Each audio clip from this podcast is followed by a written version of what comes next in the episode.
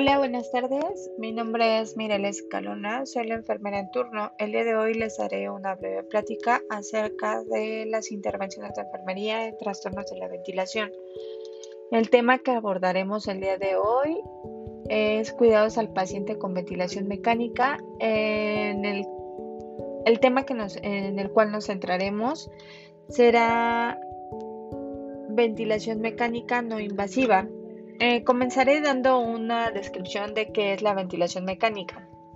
Esto es un procedimiento de respiración artificial el cual, en el cual eh, se emplea un aparato para suplir o ayudar con la función respiratoria de, de una persona que no puede o bien que no se desea que lo haga por sí misma, de forma que mejore la oxigenación y esto influye asimismo en la mecánica pulmonar.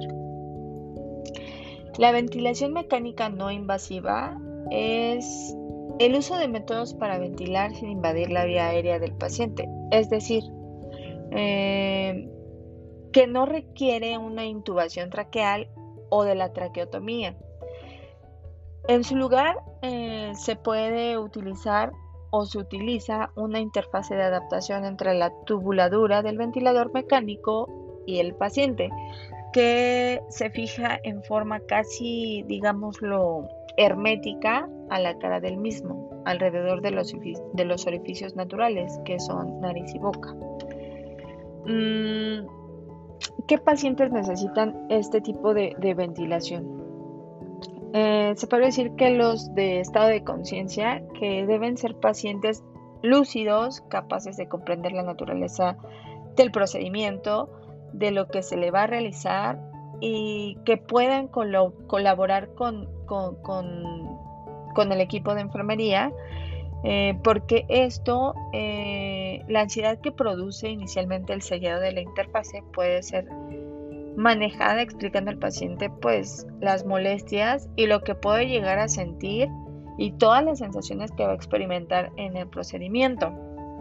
Mm, el estado de la vía aérea, eh, las fosas nasales deben de estar permeables, el paciente debe ser capaz de manejar las secreciones, eh, toser, expectorar y deglutir al momento de hacer el, el, procedimiento, porque esto nos va a hacer este, más manejable eh, y nos va a ayudar, eh, es una gran ventaja que nos puedan ayudar en este tipo de cosas los pacientes. Em, mm, en una patología pulmonar eh, no debe ser extremadamente severa porque la resistencia muy elevada de la vía aérea o, o la a su vez obligan al uso de presiones elevadas para la ventilación, lo que resulta en mayor grado de fugas de aerofagia. Eh, la hipoxemia severa puede requerir de altas, las cuales pues mm, no son fácilmente aplicables usando ventilación invasiva, o sea, nos hace más difícil el procedimiento. Eh, la adaptabilidad a la interfase, pues esta es la delgadez extrema de malformaciones faciales, ausencias de piezas dentales o presencia de prótesis, pueden ser un factor eh, limitante para una adecuada adaptación a la interfase. De todas maneras, cada vez pues tenemos más interfaces más versátiles que permiten recubrir cubrir estas necesidades. Mm, ¿Qué complicaciones podemos tener en esto? Eh, pues primero sería la incidencia de neumonía asociada al respirador. Es menor en varios reportes. Eh, otro sería la comprensión de las prominencias óseas, eh, sobre todo nasales, que puede provocar dolor y aún lesiones por la isquemia que, que esta produce. esto se soluciona con adecuadas interfaces y métodos de fijación. Eso sí hay que tenerlo siempre presente. Eh, la sequedad de las mucosas pues es producida por la falta de humidificación en el aire provisto por este tipo de, ventilaciones que estamos manejando. La aerofagia pues es un problema en un caso, un escaso número de, pacientes provocando distensión abdominal y pues disconfort. Son pacientes que se ponen un poco más, más, este, más pues sí más delicados, no están a gusto, no están cómodos, pues por lo mismo de que lo que les está sucediendo. Mm, ¿Qué intervenciones le vamos a hacer al paciente? Eh, pues eh, eh, las clásicas o las claves que tenemos que tener en cuenta siempre es uno, darle seguridad al paciente, dos, tener una higiene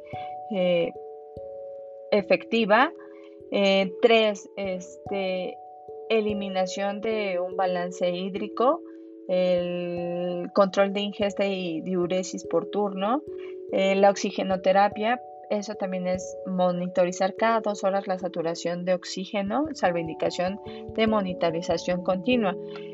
Mm, esto sería eh, las intervenciones eh, para darlas más globales. Eh, sería promover la correcta nutrición e hidratación del paciente en previsión de tiempo prolongado con, con esta ventilación. Explicar al paciente los cuidados a realizar para favorecer su colaboración y la mejor adaptación al respirador. Adecuar el entorno para proporcionar el mayor bienestar y confort posible al paciente. Facilitar información y apoyo a la familia. Eh, preparar al paciente según indicaciones del procedimiento. Inspeccionar la vía aérea para descartar obstáculos y preparar el material necesario según procedimiento que vayamos a ocupar, en la ventilación.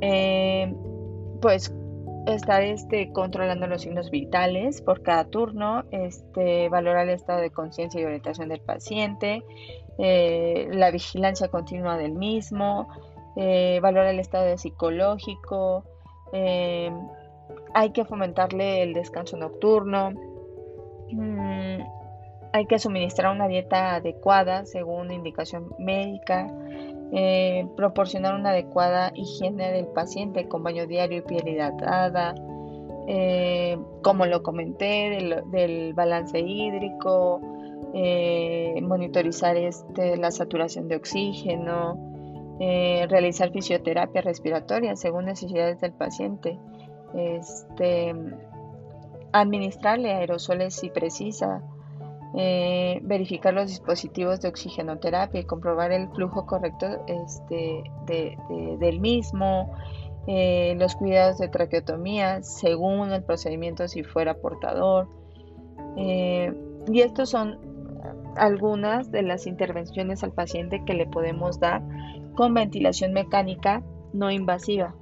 Espero que, que haya quedado claro el tema. muchas gracias por la atención prestada. Y esto es todo por el día de hoy. Muchas gracias.